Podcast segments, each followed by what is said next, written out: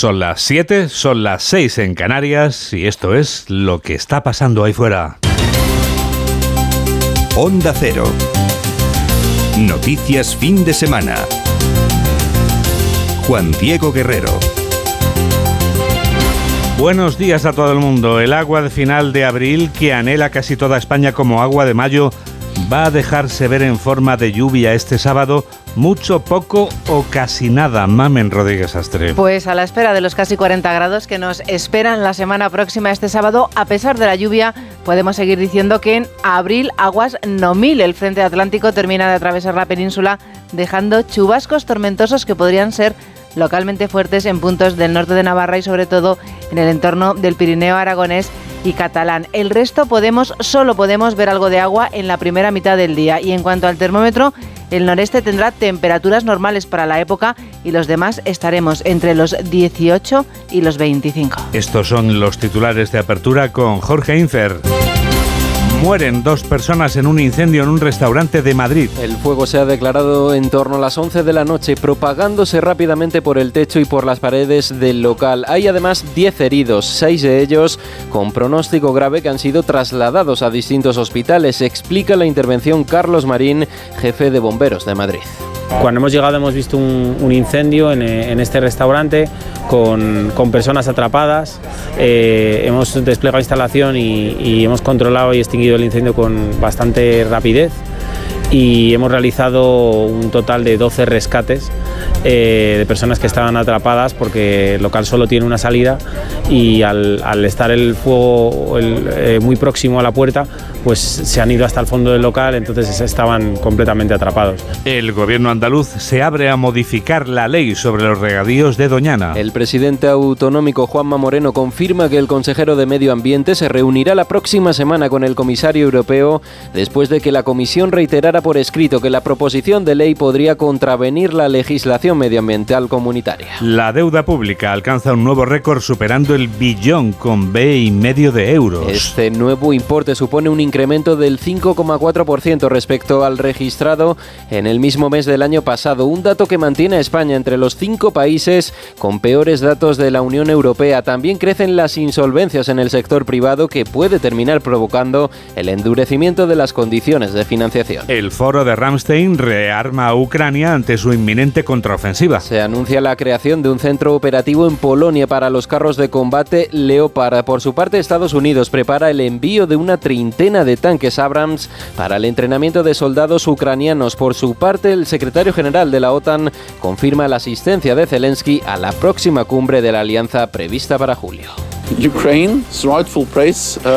El puesto legítimo de Ucrania está en la OTAN, como han acordado los aliados, pero lo importante ahora es que este país prevalezca, que gane, porque si no, no puede ser un Estado miembro. Y esto debe ser nuestro principal objetivo. Las partes enfrentadas en Sudán acuerdan una tregua de tres días. Naciones Unidas ha pedido a los combatientes que permitan a los civiles acceder a los suministros esenciales. Desde hace una semana más de 330 personas han muerto y más de 3.200 han resultado heridas. España ya tiene listos los aviones militares para evacuar a compatriotas cuando haya oportunidad. Así lo ha señalado José Manuel Álvarez, ministro de Exteriores. Lo tenemos todo listo. Hay unos aviones militares del ejército español, estoy en contacto con la ministra de Defensa, que ya están preposicionados para en el momento en el que se den las condiciones, pero desgraciadamente en estos momentos no se dan las condiciones para que puedan aterrizar, lo hagan y puedan trasladar a esos 60 españoles y una veintena de otras nacionalidades. El Supremo de Estados Unidos mantiene el acceso a la píldora abortiva. La decisión llega después de que un juez de Texas prohibiera el uso de un fármaco que se emplea en la mitad de las interrupciones de embarazos que se registran en el país. El presidente Joe Biden ha celebrado esta decisión y ha asegurado que seguirá luchando contra los ataques y contra de la salud de las mujeres. En deportes, Español y Cádiz empatan a cero en el arranque de la trigésima jornada de liga. En tenis, Carlos Alcaraz se clasifica para las semifinales del Trofeo Conde de Godó tras ganar a Davidovich por 7-6 y 6-4. Este sábado le espera en la siguiente ronda el británico Daniel Evans. 7 y 4, 6 y 4 en Canarias y tenemos toda la radio por delante. Síguenos en Twitter en arroba noticias FDS. El mapa de la sequía ocupa cada día más espacio del mapa de España. La escasa lluvia caída en las últimas horas y la también escasa lluvia que va a caer este sábado no van a remediarlo, porque se avecinan días muy secos. La ronda de la sequía, con la que abrimos este programa de noticias, evoca a una de esas difíciles lecciones que aprendes en la escuela de calor cuando la calle está que arde. Comenzamos la ronda de la sequía en Andalucía. Jaime Castilla. En Andalucía la sequía afecta ya directamente a alrededor de 80.000 habitantes de varios municipios de la zona norte de Córdoba que desde esta semana han comenzado a recibir agua potable en camiones cisternas. Se debe a que las aguas del cercano embalse de La Colada han sido declaradas no aptas para el consumo humano, mientras que el también próximo pantano de Sierra Bollera es el primero de la España peninsular que ha sido declarado totalmente seco. ¿Cuál es la situación en la región de Murcia, Ángel Alonso? En Murcia, los pantanos de la cuenca del Segura cuentan con unas reservas de 400 hectómetros cúbicos. Son 146 menos que la media que suelen almacenar en esta época y se sitúan al 35% de su capacidad total. La ausencia de lluvias está provocando dificultades a agricultores y ganaderos que cuentan desde ahora con líneas de crédito que pone en marcha el gobierno regional con unos intereses muy bajos. Un ejecutivo de la región que sigue reclamando infraestructuras para que haya un plan hidrológico nacional que conecte las distintas cuencas hidrológicas. La sequía arrecia también en Cataluña. Gabriel Figueredo. En Cataluña la sequía está poniendo en un serio aprieto a los agricultores. En el delta del Ebro el cultivo de arroz empieza con la mitad del agua que es habitual y en el canal de Urgell los regantes ya no tendrán acceso al agua a partir del próximo martes. A medio plazo la Generalitat quiere hacer obras para modernizar este canal y plantea al gobierno asumir el 60% de los 138 millones de inversión que son necesarios. La situación se complica por la sequía también en Aragón. Luis Puyuelo. En Aragón los embalses se sitúan al 55% de su capacidad, 14 puntos por debajo de las cifras de hace un año. Hay zonas que están ya en alerta porque después de que hayan perdido los cultivos de invierno, igual no hay agua para regar la cosecha de verano.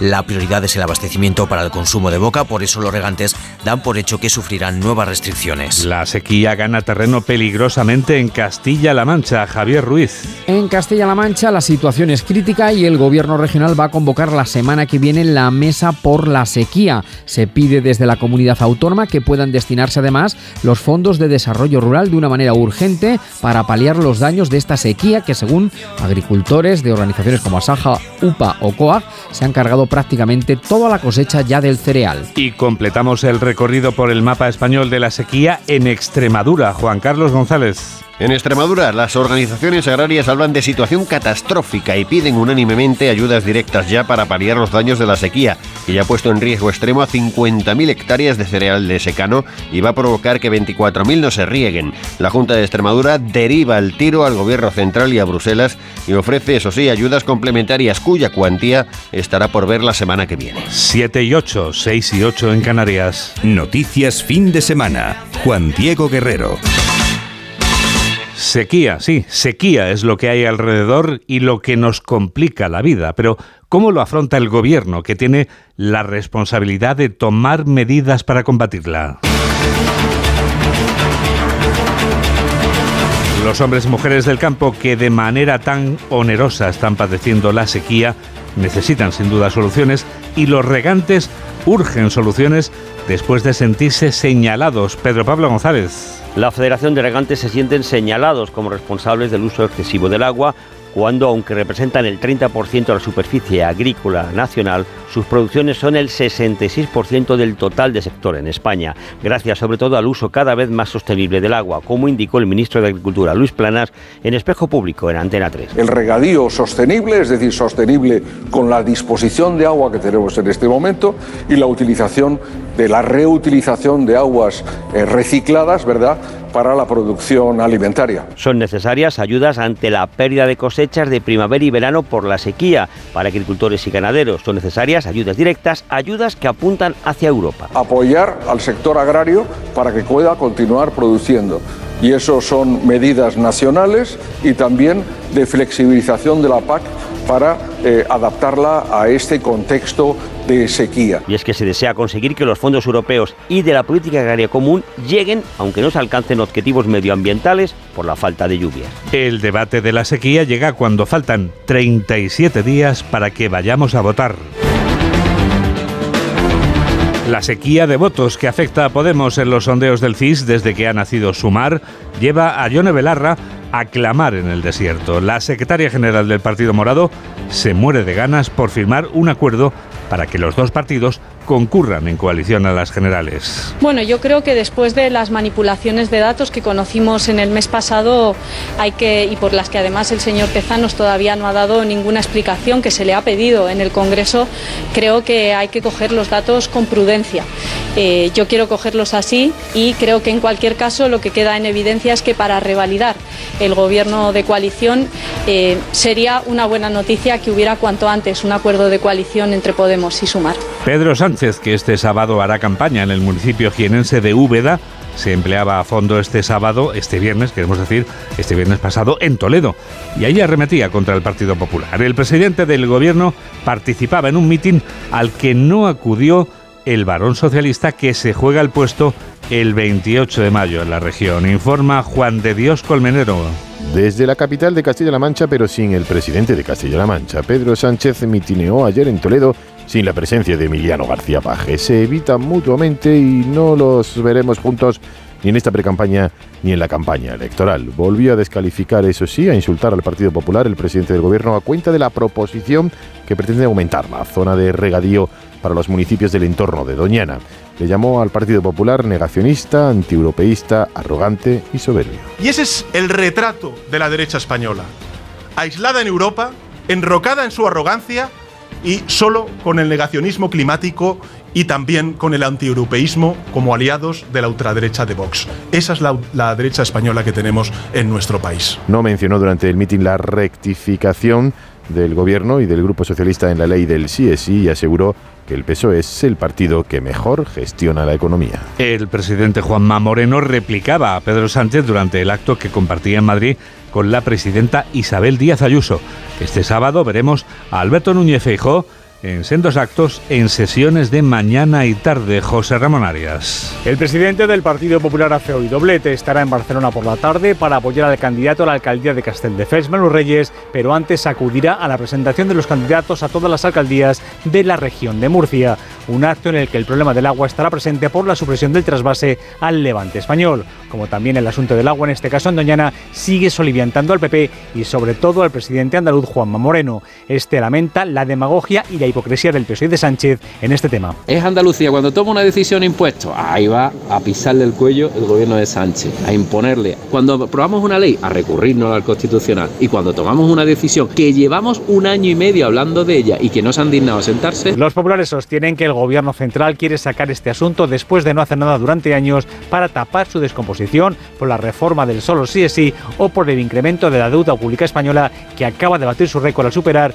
en 1,52 billones de euros. Pues sí, la deuda pública sigue desbocada.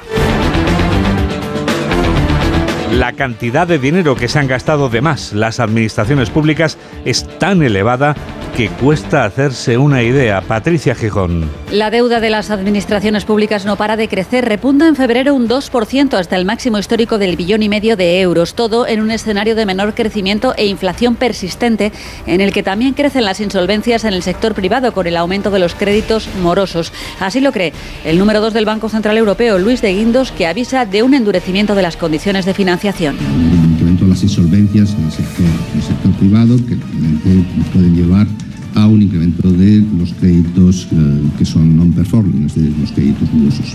Los eh, recientes episodios de inestabilidad financiera sin duda van a tener un impacto adicional desde el punto de vista del endurecimiento de las condiciones de financiación Guindos espera que la inflación se contenga, pero el problema es que partimos de niveles muy altos. No dice si subirán más los tipos de interés, pero no hacer nada para contenerla dañaría la credibilidad del Banco Central Europeo. La veteranía es un grado y esto es algo que debe ser tenido en cuenta también en las empresas. El ministro José Luis Escribá se congratulaba este viernes por el aumento de trabajadores que se jubilan después de la edad que les corresponde. Lo hacía durante un debate del que nos informa Caridad García. Debate centrado en el talento senior y en su aportación a la sociedad y a la economía. Más de 16 millones de personas en el mejor momento de sus carreras y con unas finanzas saneadas. El ministro de la Seguridad Social pide a las empresas que no desperdicien este potencial y llama la atención sobre los nuevos incentivos para retrasar la jubilación. En el año 2023, de esas personas que en el año 2018 tenían entre 60 y 64 años, están trabajando en este momento un 29%. Son tres puntos porcentuales más que en el año 2021. El ministro avanza que el próximo paso es abordar la jubilación activa y la jubilación parcial con los agentes sociales y anticipa que el programa específico para sanitarios, que permite compatibilizar trabajo y pensión con hasta el 100% de ambas remuneraciones, cuenta ya con un centenar de solicitudes. Siete y cuarto, seis y cuarto en Canarias. Onda Cero. Noticias fin de semana.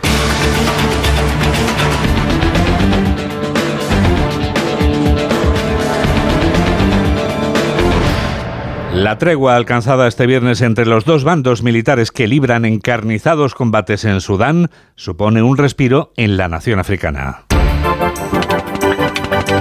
Claro que el respiro no solo es para Sudán, también lo es para la comunidad internacional. Noticias en esta ya segunda jornada de la tregua. Corresponsal de Onda Cero en el Cuerno de África, Alfonso Masoliver. Segundo día de tregua en Sudán y la comunidad internacional respira aliviada. Los bandos enfrentados acordaron este viernes un alto el fuego de 72 horas con motivo de Eid al-Fitr, la festividad que marca el fin del mes de Ramadán. Japón, Alemania y España son algunos de los países que pretenden aprovechar este alto el fuego para sacar a sus nacionales atrapados en el país. Recordemos que son más de 1.500 europeos y 60 españoles los que se encuentran ahora en Sudán. Sin embargo, se mantiene la preocupación de que no se cumpla el tiempo acordado. El domingo pasado y este miércoles ya se pactaron sendas pausas en los combates, pero finalmente no se produjeron. El ministro José Manuel Álvarez ha confirmado que, tal y como nos contaba nuestro corresponsal, el gobierno de España tiene preparados dos aviones en la vecina Djibouti para evacuar a nuestros compatriotas en cuanto sea posible. Lo tenemos todo listo. Hay unos aviones militares del ejército español, estoy en contacto con la ministra de Defensa, que ya están preposicionados para en el momento en el que se den las condiciones, pero desgraciadamente en estos momentos no se dan las condiciones para que puedan aterrizar, lo hagan y puedan trasladar a esos 60 españoles y una veintena de otras nacionalidades. El final de la invasión rusa de Ucrania tiene mucho que ver con el apoyo internacional, particularmente de la OTAN, a la nación invadida. Por eso son importantes los acuerdos suscritos por los aliados en la cumbre de Ramstein celebrada este viernes por el llamado Grupo de Contacto, corresponsal comunitario de Onda Cero, Jacobo de Regoyos. El Grupo de Contacto para Ucrania ha estudiado la manera sobre todo de proporcionar más municiones y armas antiaéreas para preparar mejor la esperada y retrasada contraofensiva ucraniana, pero han sido pocos los detalles que han terminado saliendo de la reunión a la luz, como no sea la llamativa llegada de los primeros tanques M1 Abrams norteamericanos a Polonia, donde se van a entrenar tripulaciones ucranianas, que Alemania asegura que para junio van a llegar 80 leopardos y que Letonia ha decidido enviar a Ucrania todos sus sistemas de defensa aérea Stinger. España hará pequeños envíos para reforzar el blindaje y capacidad de protección marítima, pero el quebradero de cabeza es otro. ¿Cómo conseguir que los repuestos y el mantenimiento lleguen con fluidez al frente sin interrupciones, la llamada logística? El secretario general de la Alianza, Jens Stoltenberg, ha invitado al presidente Zelensky para discutir del ingreso de este país a la OTAN en la cumbre de Vilnius, el 11 y 12 de julio. Sería, por supuesto, si un día tras la guerra fuese posible. Todos los aliados están de acuerdo en que Ucrania debe ser miembro algún día de la OTAN, pero nuestro principal objetivo ahora mismo debe ser que Ucrania gane. Y para ello van a hacer falta muchas más reuniones como esta. El acoso laboral ha costado caro al viceprimer ministro británico Dominic Raab. Su dimisión cerraba este viernes un episodio que se ha llevado por delante a uno de los colaboradores más cercanos del primer ministro Sunak, informa la corresponsal de Onda Cero en el Reino Unido, Eva Millán. Rishi Sunak pierde a su mano derecha. Su hasta ayer viceprimer ministro se ha ido, aunque no sin dejar claro su malestar. Dominic Raab no solo niega que las alegaciones en su contra supongan acoso laboral, sino que condena también el proceso que ha forzado su salida y advierte del peligroso precedente que ha sentado su marcha forzada. Si bien el primer ministro se ha ahorrado tener que cesarlo, la gestión ha hecho mella en su promesa de restablecer la confianza en la política británica tras los escándalos de sus antecesores.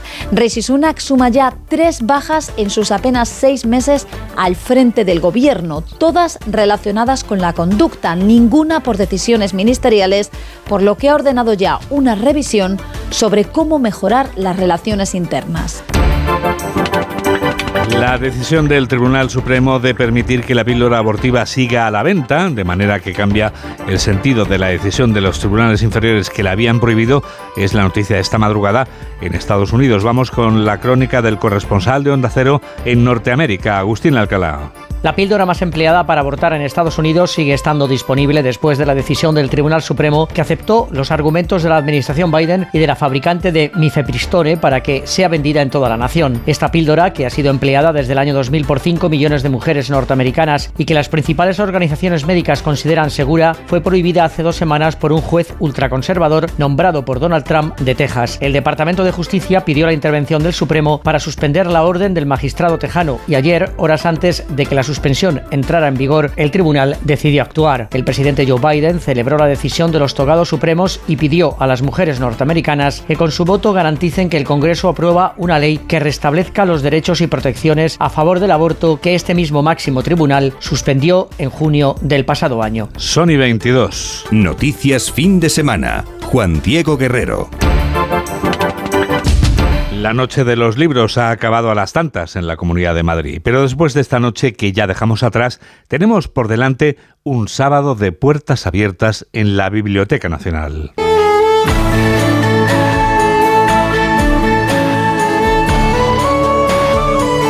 El majestuoso edificio de la Biblioteca Nacional de España celebra este sábado una jornada de puertas abiertas en la víspera del Día del Libro. Esta mañana podrás entrar, amigo, podrá entrar usted, amiga, sin otra condición que la de guardar cola. Mercedes Pascua. Desde las 9 menos cuarto y por riguroso orden de llegada se van a entregar las entradas. Entran a un edificio de 12 plantas, tres de ellas subterráneas y con tantas estanterías que si las pusiéramos en fila rondarían los 100 kilómetros lineales. 32 millones de documentos alberga la Biblioteca Nacional que guarda un ejemplar de todo el fondo cultural que se publica en España en cualquier soporte.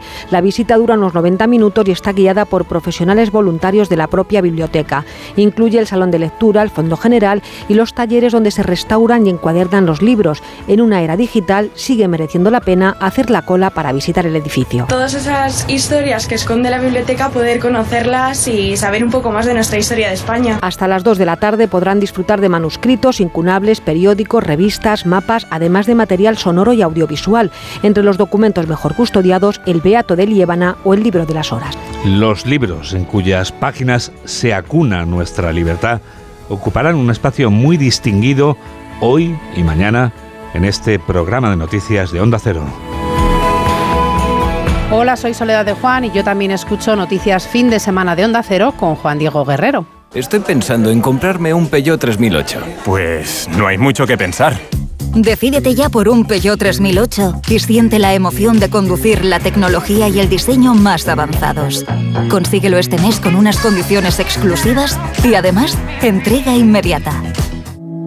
Peugeot. Llegar a casa es un momentazo, pero es lógico y normal que pienses algo así. Lo que más me preocupa cuando pienso en mi casa son los y si... ¿Y si entra alguien? ¿Y si ha pasado algo?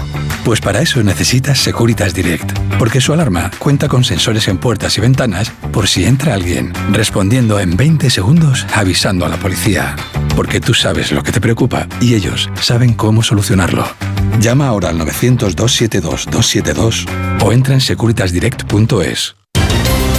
Síguenos en Facebook en Noticias Fin de Semana Onda Cero. Tech Noticias Fin de Semana es un estilo de vida que te permite que la radio sea tu casa porque donde quiera que escuches la radio está tu hogar. Tu hogar está ahora mismo en algún lugar lejano a la de tu residencia habitual. No pasa nada. Te puedes llevar onda cero encima casi casi sin peso, ¿verdad, Mamen? Es Sí. liviana Onda Cero, ¿verdad? Mi hogar ahora mismo está en San Sebastián de los Reyes. y aquí Claro. puedo escuchar la radio, Juan Diego. Hombre, no me ¿Sabes por qué? ¿Por qué? Porque tengo un ordenador. ¿Ah, ¿Y sí? ¿Sabes que he tecleado? www.ondacero.es. Onda, y también tienes una aplicación, una app en tu teléfono móvil. Sí, es gratuita y también se llama Onda Cero. Y escucho la radio cuando quiero, donde quiero y con quien quiero. Increíble. Me han dicho además que puedes seleccionar luego un programa que ya hemos emitido porque te ape escucharlo otra vez. Claro que te lo has perdido y te interesa muchísimo. Pues nada, te vas a la aplicación o a la página web, Ahí buscas programas, en programas buscas el programa que te has perdido, la fecha, el día, la hora, si es que te lo damos todo. Puedes escucharlo entero o por trocitos. Tan importante es el trabajo del equipo de Onda Cero Multimedia. Y tan importante es mantener el contacto con este programa de noticias de Onda Cero que estás escuchando si quieres a través de las redes sociales, por ejemplo en Facebook. Sí, ahí puedes eh, comentarnos todo lo que quieras. www.facebook.com en el buscador pones noticias fin de semana Onda Cero y a hablar, bueno, a escribir. A escribir y a expresarte, claro. ¿Qué prefieres escribir o hablar a través de la red del pajarito de Twitter? También es posible, ¿verdad, Mamen? Claro, nos puedes mandar todos los tweets que tú quieras en arroba noticias FDS. Guay, guay, guay, guay, guay, reason. Pues porque somos los de noticias Fin de semana. Pero hay más. Tenemos otra red social para estar interconectados. Es la de las fotos Insta. Guerrero-Juan Di. Y te voy a preguntar también por nuestra playlist en la que está reunida toda la música que suena durante la temporada aquí en este programa de noticias. Estamos en Spotify y tienes que poner noticias FDS canciones 22-23. ¿Es posible hacer humor en medio de la crueldad? Hay una película que nos presenta una situación en la que cuando ha terminado la acción puedes contestar a esta pregunta que acabamos de formular.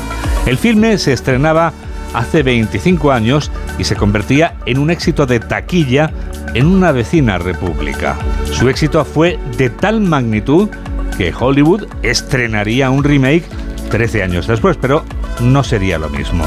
Mamen Rodríguez Astre nos desvela todo lo que no sabíamos de La Cena de los Idiotas. Hoy toca película francesa inspirada en un cuento original del genio francés de la comedia a quien seguro conoces por La Jaula de las Locas. No, Pierre, papá no. ¿Cómo que papá no? Es una afición interesantísima y... ¿Y quieres llevarle el miércoles? En absoluto, pero ¿cómo es posible? ¿Me ves a mí invitando al padre de mi mejor amigo a una cena de idiotas? Sí. Piensas que soy un cerdo, ¿verdad? Sí. Venga, no hablaba en serio. Pero es cierto que aún no tengo el idiota y me estoy poniendo nervioso. Los americanos vieron el potencial inmediatamente y se interesaron por adaptar la peli al público norteamericano. En esta versión, la casa es la mansión Wayne de la serie original de televisión de Batman. Pierre, ¿cómo te encuentras? Estoy hecho polvo, no me puedo mover. Que sí, una calamidad. No, no, esta noche me va a ser imposible. Oye, no cenaremos hasta dentro de media hora. Tienes tiempo para pensarlo. Prácticamente puedes descartarlo. Si no vamos esta noche, le conocerás la semana que viene. En la francesa no hay cena como en la versión americana. Nos quedamos con las ganas de saber lo que podría pasar si todos estos tipos se hubieran reunido. ¿Y Micho, a quién nos trae? A un coleccionista de boomerangs. ¿Promete? Una joya, por lo que me explicó. ¿Cuántos seremos? Diez contando a Piñón. La cosa se presenta bien, ¿eh? Tres semanas tardaron en preparar la cena. Participaron 100 personas. La mesa del comedor estaba dividida en diferentes fragmentos para que se pudiese romper fácilmente durante el rodaje. Las sillas y la mayor parte de las telas de la habitación tenían que ser ignífugas y las cortinas lo contrario, ya que tenían que arder. Entonces, no vamos a cenar.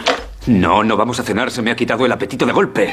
Acabaron hartos de tanta langosta, 400 prestas y dispuestas en un plato, 14 horas diarias durante 14 días de rodaje. A esto, súmale 17 kilos de pan rallado, 20 de judías verdes, zanahorias y puerros, 60 de patatas, 216 botellas de sidra y doble de champán, 240 panecillos y 10 kilos de mantequilla. La botella de champán que Tim lanza contra la ventana era un gran reserva de Don Periñón.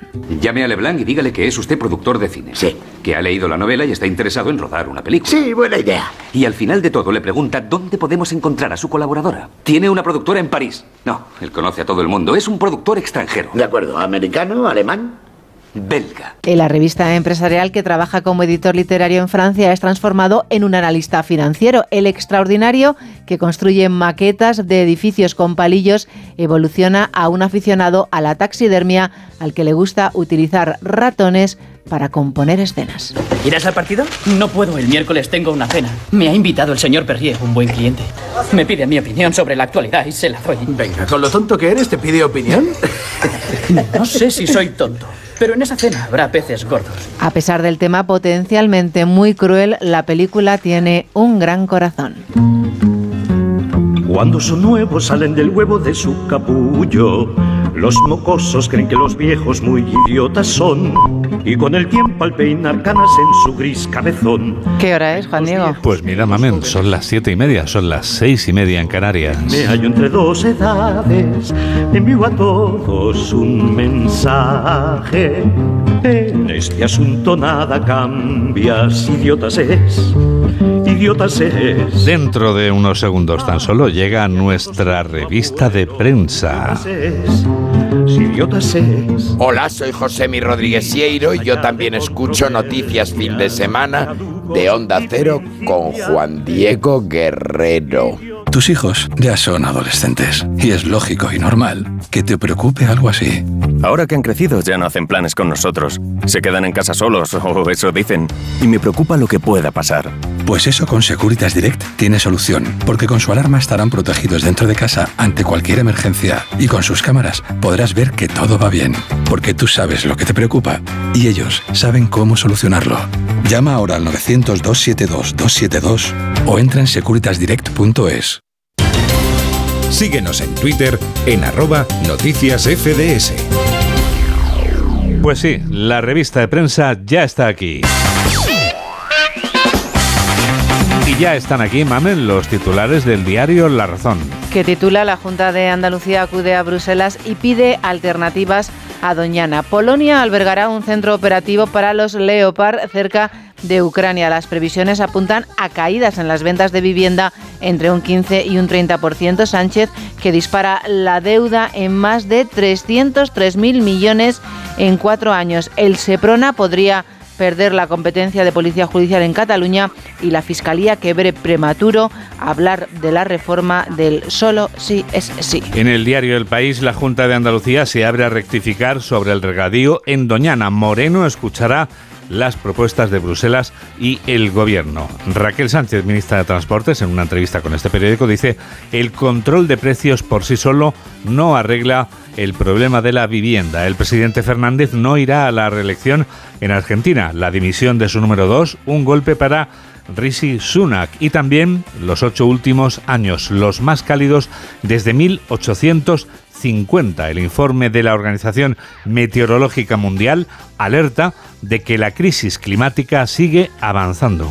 En el periódico de Cataluña, 40.000 millones para pensiones han ido a otros gastos desde 1989. La Seguridad Social ha pagado por cotizaciones sociales de los trabajadores prestaciones consideradas no contributivas. La foto de portada, Juan Diego, es para la Feria de Abril de Cataluña. Cataluña. Rebujitos, jamón y campaña. Cataluña reduce el número de repetidores, pero no consigue controlar el fracaso escolar. Dice David Madí, empresario, que me implicaron en contactos entre el rey y Puigdemont. Cinco jugadores de la plantilla del Alama afirma que han visto barbaridades y los extremos climáticos ya han originado 95 millones de migrantes. Sony 34.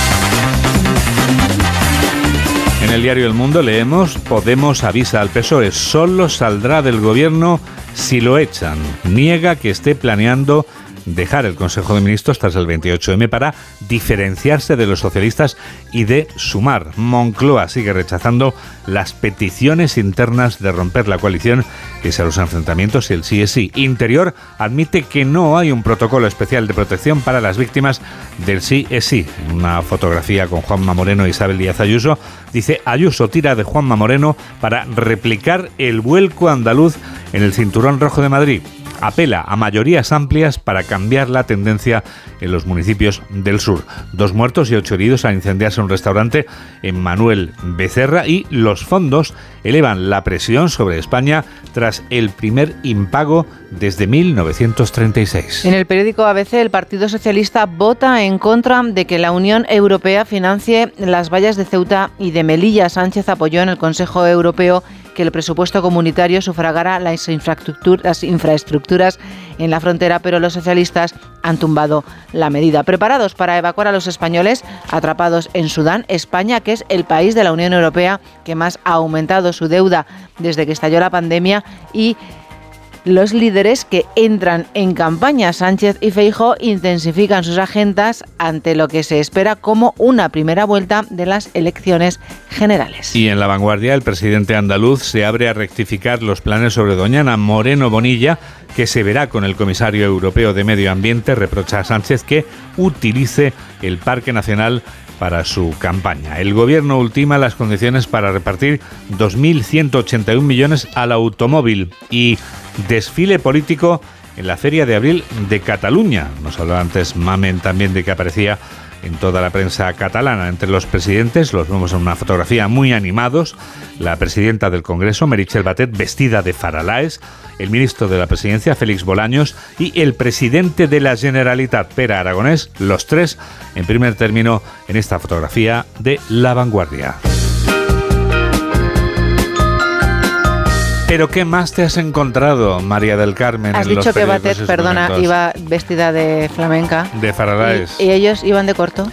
Ellos no van de corto. Bolaños no iba de corto. Ellos van normales de un país normal. Sí, los ven, vamos, puedo apreciar aquí la imagen, ¿ves? Van con el trajecito de toda la vida, con su traje ejecutivo. No sé si te has dado cuenta, Juan Diego, que Twitter ha retirado la verificación gratis. ¿Cómo que se me ha dado cuenta? Sí, A deja mí- de a mí- advertir. A mí, me la han retirado. Y bueno, y a mucha gente.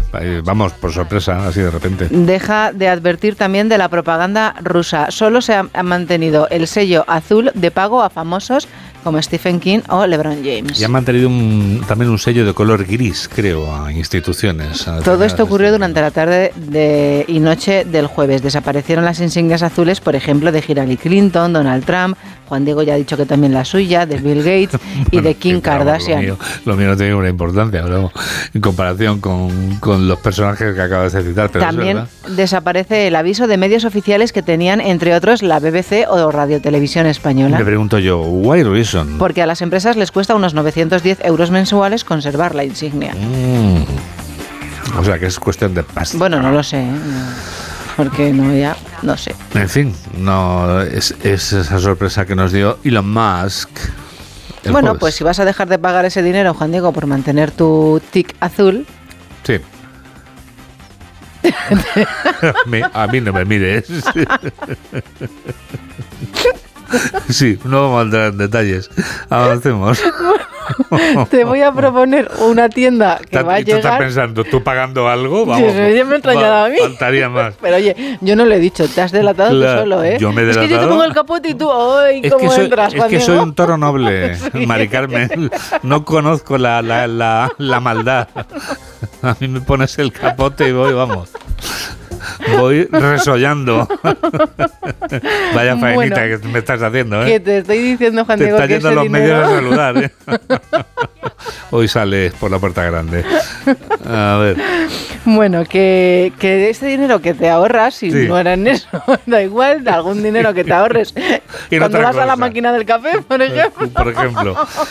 Bueno, pues lo puedes utilizar en una tienda que está viniendo ya. A ver. Está llegando, ¿De Juan qué Diego. se trata? Se llama Aritzia Anda. Y, y es el Zara de Canadá que Ah. come el terreno, según dice hoy el log del mundo, a Marta Ortega. Meghan Markle o Kendall Jenner popularizan en Europa y Estados Unidos esta firma canadiense que triunfa entre los más jóvenes y que no deja de abrir tiendas ni de aumentar su facturación ya mil millonaria. Lo que me Juan Diego. interesa a mí, ¿va a abrir tienda en Madrid, sí o no? Seguramente, Juan Diego, no Vale. lo dudes. Hay productos de distintos precios, entre abrigos de 400 dólares a mini vestidos de 80. Y la compañía, Juan Diego, ofrece un servicio de alto contacto con el consumidor e incluye un personal shopper. Qué interesante. ¿Qué te parece? Interesante. Lo curioso es que al contrario de otras tiendas, esta nunca pone ofertas. Y cuando vayas a probarte algo, Sí. no hay un espejo en los probadores. ¿Un espejo? No. Tú sales al centro donde hay un montón de empleados Y, se- y según y te opinan. ah, aplauden o tiran tomates. ¿no? Dice, no hay espejos dentro de los probadores, sino en áreas comunes para que los empleados vean cómo te quedan las prendas y te aconsejen. Bueno. Eso va a haber gente que le da un poco de corte, ¿no? No. Pero oye, es cuestión de acostumbrarse, claro. Oye, ¿Y qué sacan? ¿Tabletas con números de 0 a 10? o? es que ¿O Spain es diferente, entonces claro, no sé yo eso. Madre mía. Bueno, vale. Íbamos bien hasta lo de los empleados opinando. ¿eh? Ahí íbamos, íbamos muy bien hasta ese momento. Pero todo cuesta de acostumbrarse. ¿eh? Pues tiene un montón de tiendas, está triunfando. No, no, oye, algo tendrá. Algo tendrá el agua cuando la bendicen, sin, Sí. duda, sin Y agua que no has de beber, déjala correr. Exactamente. Y niño refranero, eso ya lo completas tú. Bueno, eso que ha sonado es un guante, que nadie se Sí, asuste. eh, ¿has escuchado? Sí, pero vamos, Sí, he escuchado mogollón. Los guantes. Los guantes de Mari Carmen. A ver, vamos a ver. Bueno, ¿Qué más tienes por ahí? Pues te voy a contar una cosa horrorosa antes de volver a... a- Por favor, sí, que acabemos con un tono Sí, feliz. ¿eh? luego acabamos... Vamos a acabar con desahucios. Nos faltan cuatro minutos y medio todavía, te pero puedes bueno, lujo. vamos a acabar con desahucios, pero bueno, como son que le afectan a ricos, como que lo vemos otra Que lo vemos en la lejanía, en lontananza, ¿no? Sí, ahora vamos a lo serio. Juan Diego, un pandillero, es como titula hoy el ABC, de 13 años, ordena a su exnovia asesinar a una rival. Le dice, le clavas la navaja en el riñón. La adolescente se negó a cometer el crimen y denunció los hechos. Tras ellos, el trinitario intentó que la mataran. Tremendo. ¿eh? Es tremendo. Ella se fue a la policía y dijo, me están intentando captar un miembro de los Trinitarios, es mi exnovio, me ha dado un cuchillo para asesinar a otra niña y me ha explicado, comillas, te acercas por detrás y se lo clavas en el costado derecho, luego le das para arriba para pinchar el riñón. Qué barbaridad. Es brutal. Qué. A los tres días de la denuncia, la niña llamó corriendo a los policías diciendo me están persiguiendo unas 20 personas menores. Una vez llegó la policía al parque, encontraron un cuchillo de cocina en el césped, tirado entre arbustos. La chica les manifestó que había tenido una pelea y que el exnovio ha ordenado a otra niña que acabara con ella. Mátala ya, le dijo. Además había otra cría, hermana del anterior, con un cachorro de pitbull amenazándola. Y mientras tanto, otros pandille- pandilleros grabando la escena. Es que parece una película mm, negra, pero no es, no es una película, vamos, es la negra Te realidad. recuerdo que he dicho que tenían 13 años. 13 años menores, sí. Bueno, y Bueno, vamos a más cosas. vamos con los dos minutos finales. Danos oxígeno, anda. Mira, los pretendientes al trono de Libia, Juan Diego, desahucia- desahuciados por morosos. ¿Ah, sí? Sí, la pareja engañó a la propietaria que lo arrendó por 15 días y llevan medio año sin pagar los 3.000 euros O anuales. sea, están by the face en el sitio este. Madre mía. Se trata, están by the face, en una lujosa vivienda de Sí, sí. 160 metros cuadrados Claro, claro. en la calle Castelló, Sí, que es el barrio de Salamanca, aquí en Madrid, que bueno, penurias no pasan. Exactamente, es una zona confortable de Madrid. Dice, el 19 de diciembre del 2021 entraron en mi casa como inquilinos por una semana, máximo 15 días. Según la agencia inmobiliaria ya tenían un acuerdo cerrado en la calle de al lado, en la calle Ortega y Gasset. Ahí estuvimos Ahí trabajando. estuvo Onda Cero durante un tiempo, en la Milla de Oro, para que se hagan ustedes una idea, donde el metro cuadrado es carísimo. Creo Dice- que es uno de los lugares más caros de España. Esa semana, 15 días, se ha convertido a día de hoy en más de un año. Espectacular. Living by the face. Bueno, pero no es la única. Ah, ¿no? Rita Carpenter, la princesa desalojada de su palacio de Roma. También by the face. Sí, una princesa fue desalojada por la fuerza. Esto debió ser, Juan Diego, las imágenes. Hay que preguntarle a Darío. En una histórica villa del siglo XVI, entre las más célebres de la capital. Rita Carpenter, de 72 años, nació en Texas y era la tercera esposa y la viuda del príncipe Pum Pum Pum Pum, que fue desahuciada por los carabineros tras, tras, eh, tras perder la batalla legal por la herencia con los tres hijastros, con los que tiene evidentemente muy mala Claro, relación. alguna- algunas diferencias. Vivía en la vía Véneto. Todo el mundo conoce la vía Véneto. Tampoco es mal Y bueno, sitio, si ¿eh? no ha sido la Dolce Vita, eh, ahí prácticamente ahí es donde... de- Cierto, ¿no? eh, sí. Con amplios jardines y un patrimo- patrimonio artístico incalculable. La casa incluye un mural que pintó Caravaggio, Juan Diego, valorado en unos 300 millones de euros. Espectacular. Sitio, Dice, en fin. el pasado jueves, y casi sin dar crédito, parece que lo he escrito yo, ¿verdad? Pero no, lo ha hecho el corresponsal de la ABC. Dice, casi sin dar crédito a la escena que estaba viviendo con uno de sus cuatro caniches blancos en el brazo. Por favor.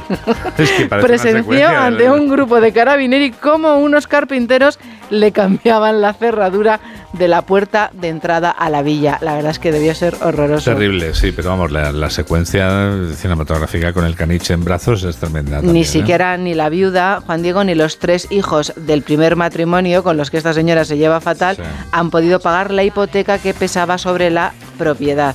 Atención, porque estaba mm, eran 471 millones de euros. Nada. Como estos señores no pagaban, lo han sacado a subasta. Como nadie lo pagaba, Juan Diego, tras cinco rondas de subasta sin comprador, se ha llegado a los 145 millones de La rebajita ha 471. sido, sí, casi la cuarta parte, ¿no? Aún así, tampoco se ha vendido Tampoco. y la próxima venta pública está prevista para junio y el precio podría bajar Oye, a los 100 millones.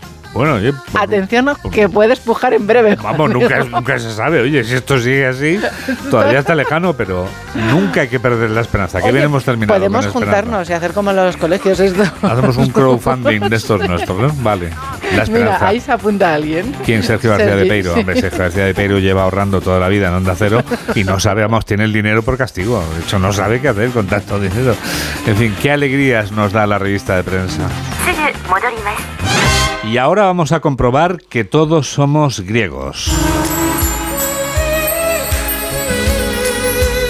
Porque la cuna de nuestra civili- civilización sigue todavía viva, sigue viva con nosotros 2500 años después del esplendor de Grecia, como vamos a comprobar escuchando a José Luis Navarro, que hoy nos habla de cavernas y cuevas. Profesor, buenos días. Buenos días, Juan Diego. El tiempo pasa volando. Recordemos el mito de Crono, devorando a sus hijos. Y es cierto, tengo que volver a una noticia de portada de hace 10 o 12 días que ha quedado orillada y olvidada, pero a mí me impresionó bastante.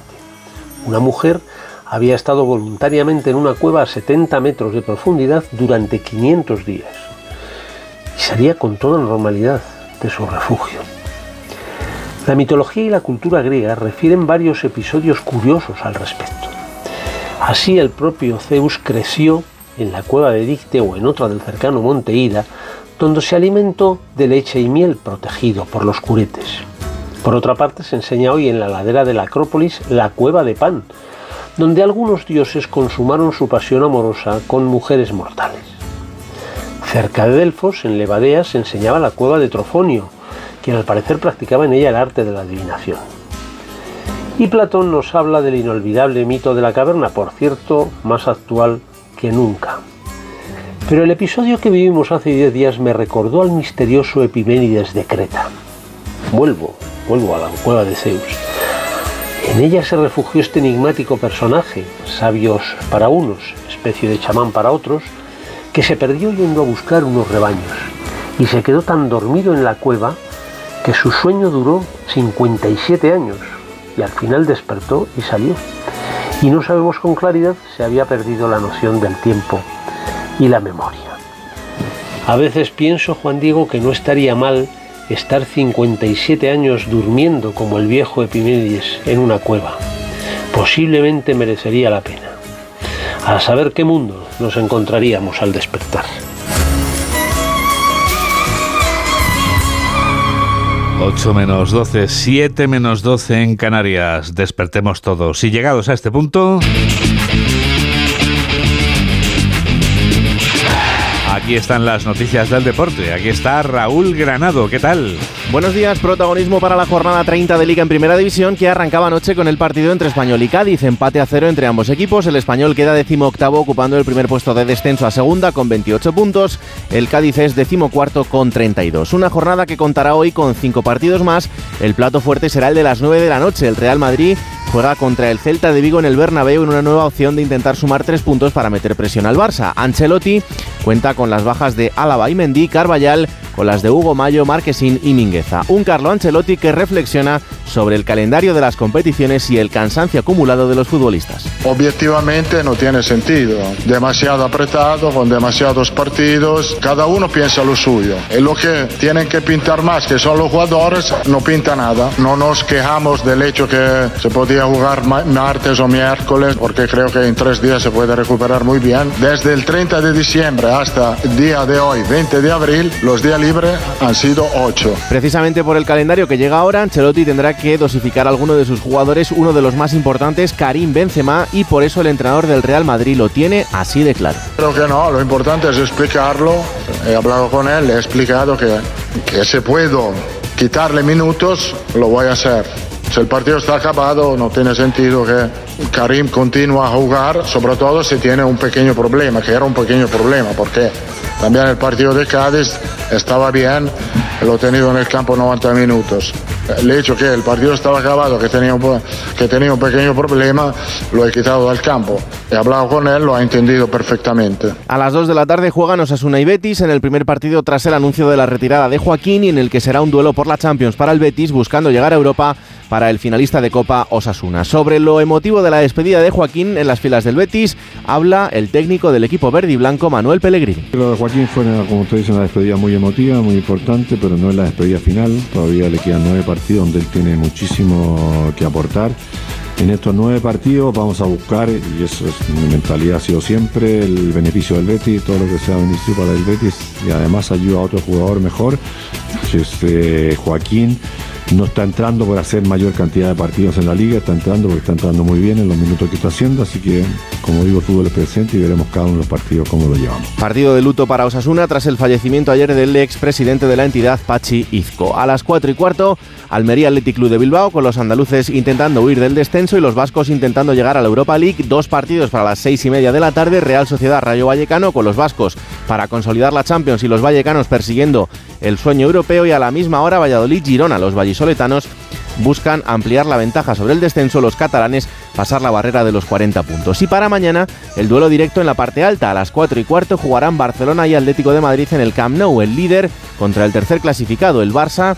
Entre las polémicas del caso Negreira y las dudas a los dos últimos empates, el Atlético de Madrid lanzado con 13 partidos sin perder para el equipo del Cholo. En segunda división, ayer arrancó la jornada 37 con el partido entre Eibar y Zaragoza que acabó con empate a 1. El líder de segunda vuelve a dejarse puntos y acumula 5 partidos sin ganar. Hoy también se disputan 5 partidos más. A las 2 de la tarde Villarreal B Albacete, a las 4 y cuarto Cartagena Sporting de Gijón y Ponferradina Andorra, a las 6 y media el partido de la jornada Unión Deportiva Las Palmas, Levante, tercero contra el quinto y a las 9 de la noche Ibiza Oviedo.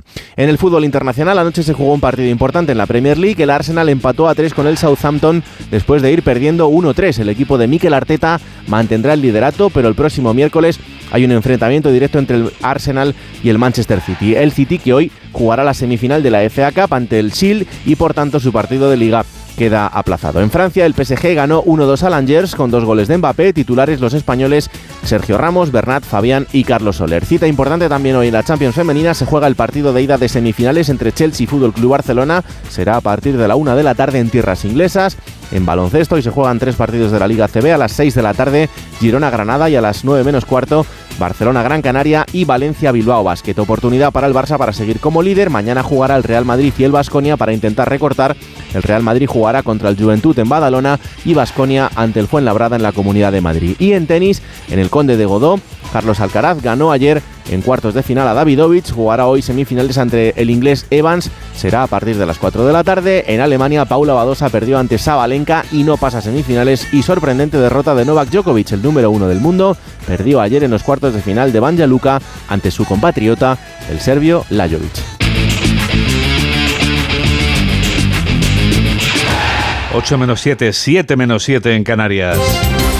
Estos son los titulares de cierre con Jorge Infer y Mamen Rodríguez Astre. Mueren dos personas en un incendio en un restaurante de Madrid. Las causas de las llamas están bajo investigación. Hay además 10 heridos, 6 de ellos con pronóstico grave. El fuego se fue rápidamente, eh, fue rápidamente extinguido por los bomberos. El gobierno andaluz sabrá modificar la ley sobre los regadíos de Doñana. Así lo señala el presidente autonómico después de la que la Comisión Europea señalara que la proposición de ley podría contravenir la legislación medioambiental comunitaria. El precio de la luz se desploma un 22% ese sábado y el megavatio baja de la barrera de los 100 euros. Con la caída de este sábado la luz será un 62% más barata que hace un año. Pagaremos menos entre las 4 y las 5 de la tarde y más entre las 8 y las 9 de la noche. Las partes enfrentadas en Sudán acuerdan una tregua de tres días. España ya tiene listos aviones militares para evacuar a compatriotas cuando haya oportunidad. Naciones Unidas pide a los combatientes que permitan a los civiles acceder a suministros esenciales. El Supremo de Estados Unidos mantiene el acceso a la píldora abortiva. La decisión llega después de que un juez de Texas prohibiera el uso de un fármaco que se emplea en la mitad de las interrupciones de embarazos que se registran en el país. La ONU pide una mayor acción climática que limite el aumento de la temperatura global. Así lo expresa este sábado su secretario general Antonio Guterres en un comunicado por el Día de la Tierra. Considera que hay que recortar más rápido las emisiones para limitar el aumento a un grado y medio. En Deportes es, eh, Español y Cádiz empatan a cero en el arranque de la trigésima jornada de Liga. En tenis, Carlos Alcaraz se clasifica para semifinales del Trofeo Conde Godó tras ganar al español Davidovich por 7-6 y 6-4. Este sábado le espera en la siguiente ronda el británico Daniel Evans. Y el tiempo este sábado hará que saquemos los paraguas para guardarlos rápidamente. Sí, porque las precipitaciones serán intermitentes, tendrán más persistencia en el noroeste peninsular, aunque a lo largo de la jornada caerán algunas gotas en Navarra, Cataluña o la Comunidad Valenciana. Esto es... Esto es España y este es Edu García. Hola Edu. Hola Juan Diego, muy buenos días. Somos muy de terrazas, de aperitivos, de charlas bajo el sol. A la manga corta la llamamos buen tiempo, aunque necesitamos lluvia abundante para luego alternar placeres. Reconozco que la palabra me suena fuerte, desertización pero me vuelo que la debemos incorporar desde ya a nuestro acervo. Los primeros en preocuparse son los hombres y mujeres del campo y luego verás cómo los consumidores del súper vamos detrás. Como en todo, los políticos no suelen ser pioneros ni anticipar soluciones, pero los ciudadanos también tenemos que cambiar muchos hábitos ante la caristía de agua pertinaz. Lo primero es elevar el respeto al líquido elemento, pensar en que no es un recurso inagotable. Todos debemos reflexionar sobre el uso que hacemos con las lavadoras, el lavavajillas, nuestras duchas eternas o nuestro generoso proceder cuando esperamos que salga agua fresquita del grifo para beberla. Espero que la ciencia ayude con nuevas soluciones, que los gobiernos vean inversión y no gasto en impulsar compostajes, bombas solares y reforestaciones. Pero insisto, el individuo ha de reeducarse. De nuestro nuevo comportamiento medioambiental depende la supervivencia de la especie, aunque suene muy fuerte. Buen sábado, os deseo, amigos. Mamen Rodríguez Astre es quien produce, Miguel Jurado es quien realiza este programa de noticias aquí en Onda Cero, en la radio. Tendremos otra edición a las 2 de la tarde, a la 1 en Canarias.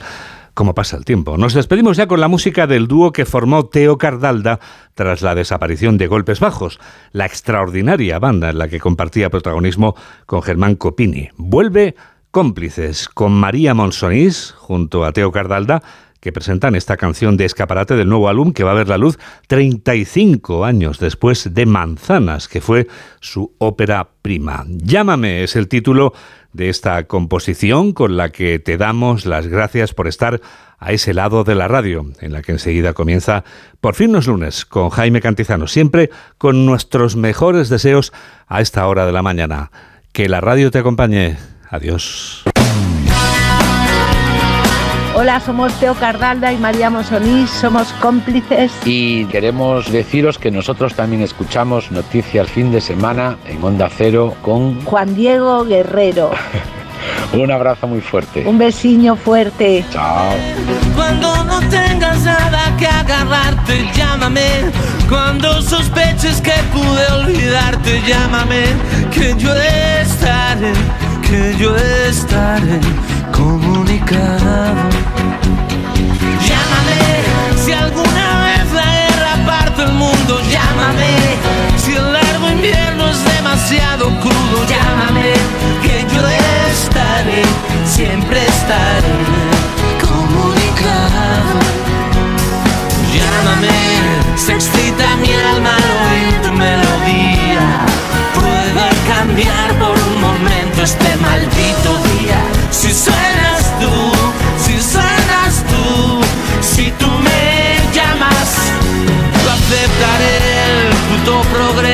tiene hoy algo de sentido. Aunque estés lejos, puedo siempre hablar contigo. Habla conmigo y llámame.